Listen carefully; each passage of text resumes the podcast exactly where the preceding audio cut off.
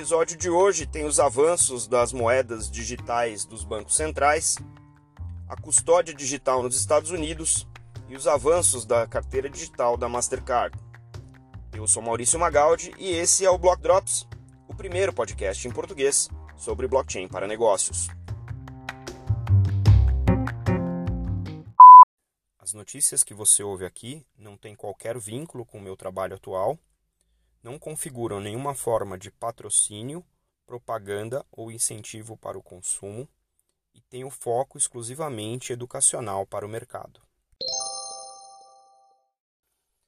Nessa onda mundial de webinars e eventos online sobre todos os assuntos, eh, blockchain não é diferente, está tendo muito evento. E eu participei essa semana de um uh, sobre uh, moedas digitais dos bancos centrais oferecido pela R3, que é o proprietário né, da tecnologia uh, blockchain Corda.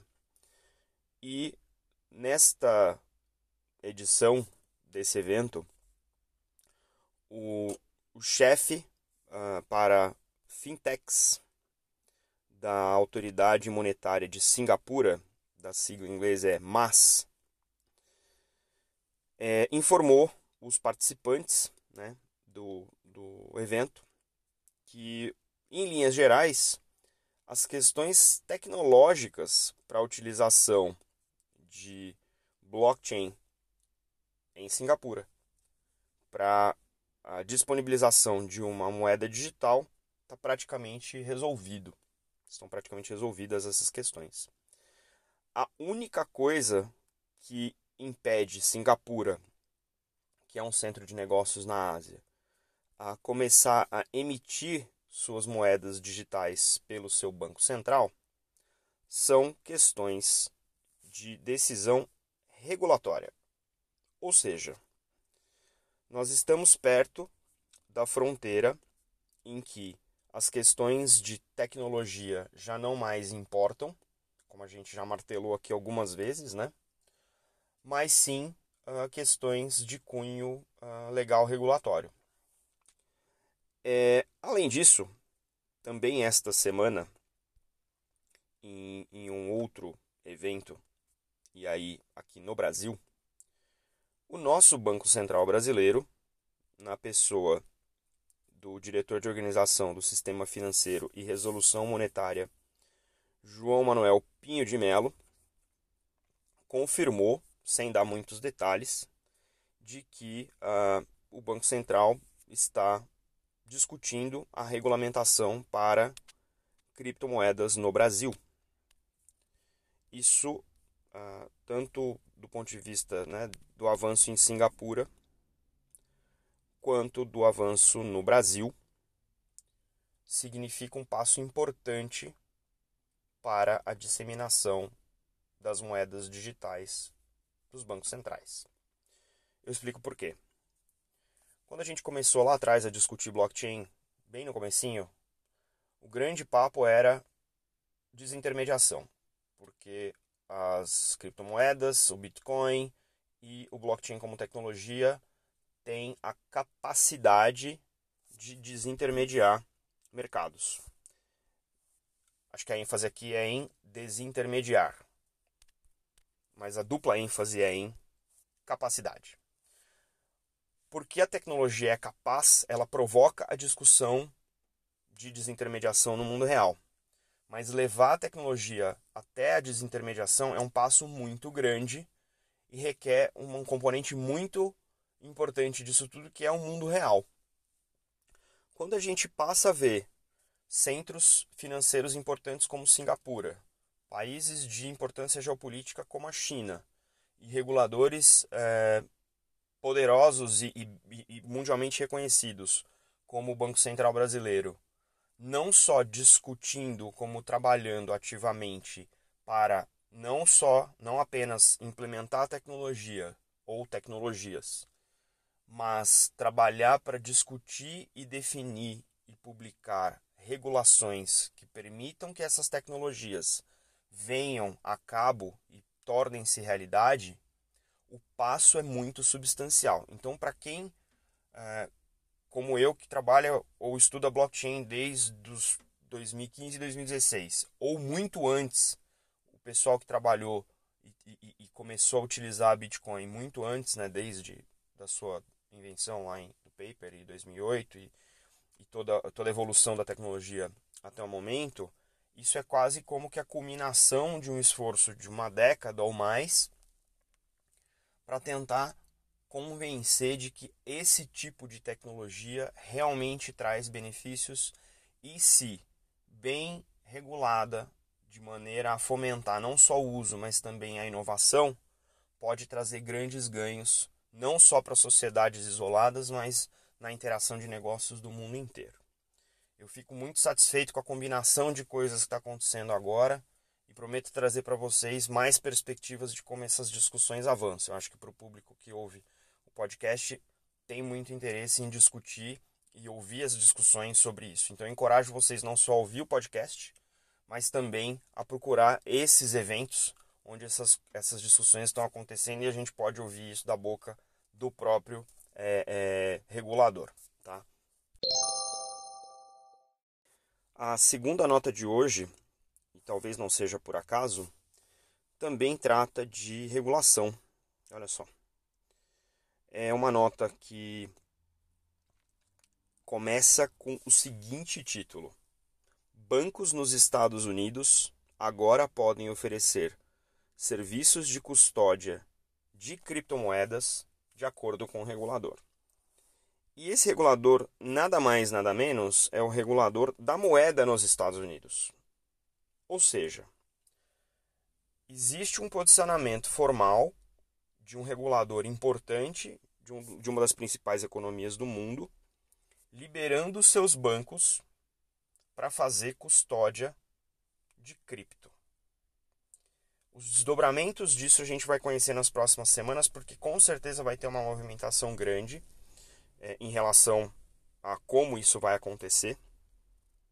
Mas é um baita desenvolvimento em relação à penetração do mundo cripto no mundo regulado. Então, eu acho que isso é uma maneira de devolver para a comunidade que há anos trabalha em relação a isso, mais um passo em direção à adoção dessas, desses ativos como algo é, lícito, mas mais do que isso, interessante para a liquidez dos mercados. Obviamente, a gente tem que ler um pouquinho nas entrelinhas. Né? É, além dessa carta estar tá direcionada para uma entidade financeira não identificada, ela uh, emite alguns pontos uh, de, não por, também não por acaso, de observância regulatória. Os bancos já são uh, uma indústria altamente regulada, obviamente com diferentes sabores ao longo, né, ao redor do mundo, mas ao longo dos anos isso tem sido cada vez mais pesado. Com cripto não vai ser diferente. Então existe uma série de regras que os bancos vão ter que seguir e obviamente isso é on top of, né? além da que os bancos já seguem normalmente com seus ativos não necessariamente é, cripto. É, podem ser oferecidos serviços fiduciários e não fiduciários e, obviamente, tem que estar desenvolvido e implementado de acordo com as políticas de risco pré-existentes e fazer sentido de acordo com a estratégia do banco. E aí vem as entrelinhas. Atualmente, o OCC, é liderado por um cara chamado Brian Brooks. E Brian Brooks foi executivo da Coinbase, a maior exchange americana, desde o começo do ano. Então, além de estarmos discutindo regulação para o mundo cripto, o OCC está se utilizando de executivos que têm experiência neste mundo para trazer a realidade das, dos criptoativos, das criptomoedas, para dentro do mundo regulado. Quando a gente chamou o Block Drops de um podcast de blockchain para negócios, é, eu ouvi algumas críticas do tipo: ah, você só vai falar de coisas de indústria e não vai falar de cripto. Veja bem, eu nasci para o blockchain dentro do ambiente regulado. Eu trabalho em indústrias altamente reguladas. Quando a gente começa a ver o blend entre o mundo cripto e o mundo regulado, isso não significa que o mundo regulado perdeu e o cripto ganhou.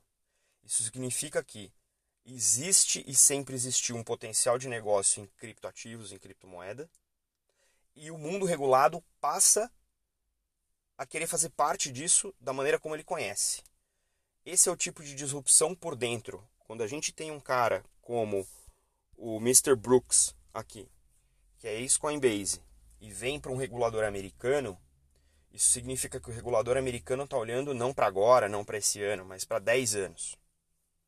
Então é importante que a gente aproveite essa oportunidade como participantes das indústrias e tome vantagem destas regulações que estão começando a se abrir para os casos de uso que os entusiastas do blockchain já conheciam e já apreciavam e realmente embarcar nisso como uma opção de negócio, uma opção de carreira é uma opção profissional.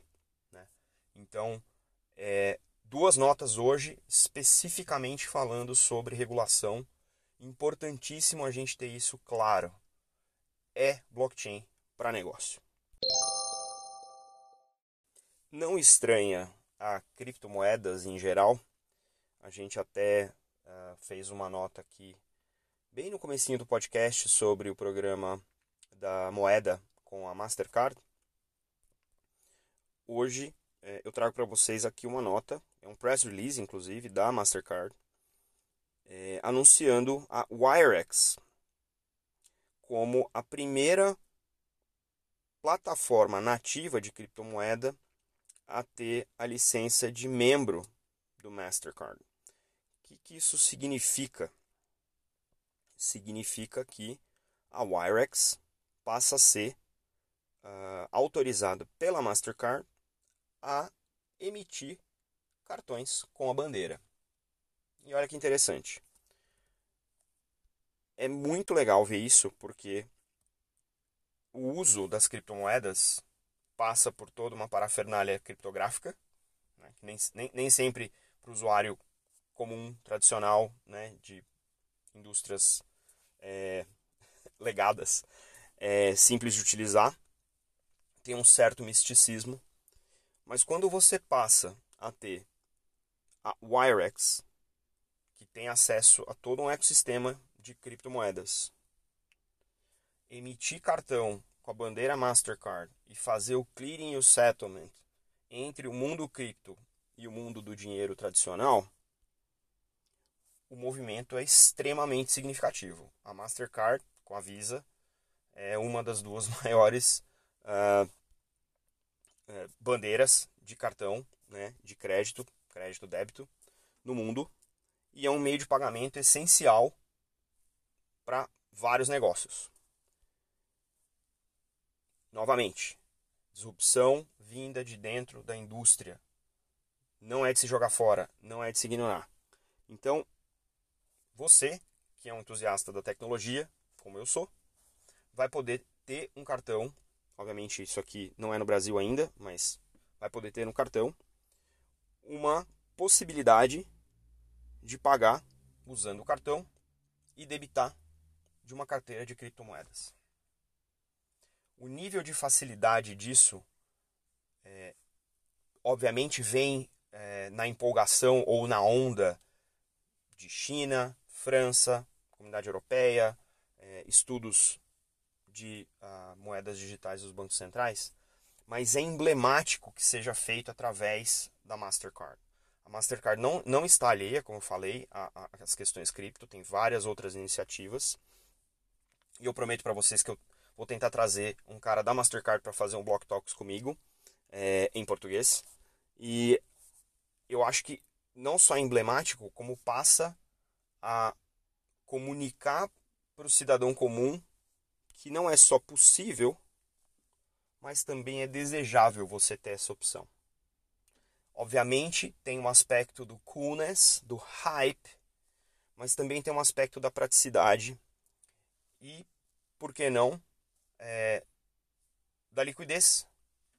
Se você tem ativos em outras modalidades, e você poder escolher de que ativo você vai consumir né, o, o, seu, o seu caixa quando você está transacionando, pode ser uma maneira até mais sofisticada de fazer gestão financeira das finanças pessoais.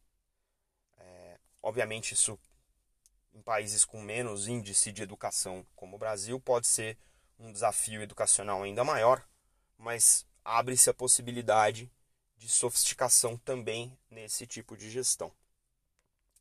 Eu gostaria muito de ver é, e acompanhar isso uh, do ponto de vista de Brasil. Quem vão ser uh, as empresas nativas em cripto com quem a Mastercard vai fazer ou outra bandeira vai fazer esse tipo de parceria para que seja possível aos entusiastas da criptomoeda no Brasil também ter essa possibilidade de utilizar cripto através do cartão. Eu acho que vai ser um movimento interessante. Tenho aqui minhas minhas apostas e a gente acompanha aqui no podcast é, com vocês.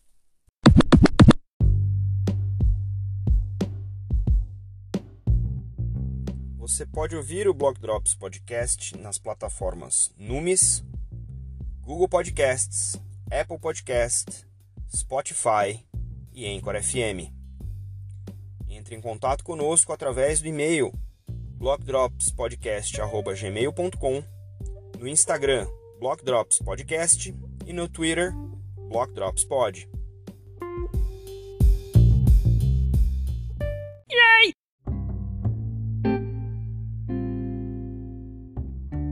os salves de hoje estão recheados. Preciso muito agradecer o Elton Mello, que de novo mandou aí essa nota uh, dos uh, CBDCs uh, ah, Singapura.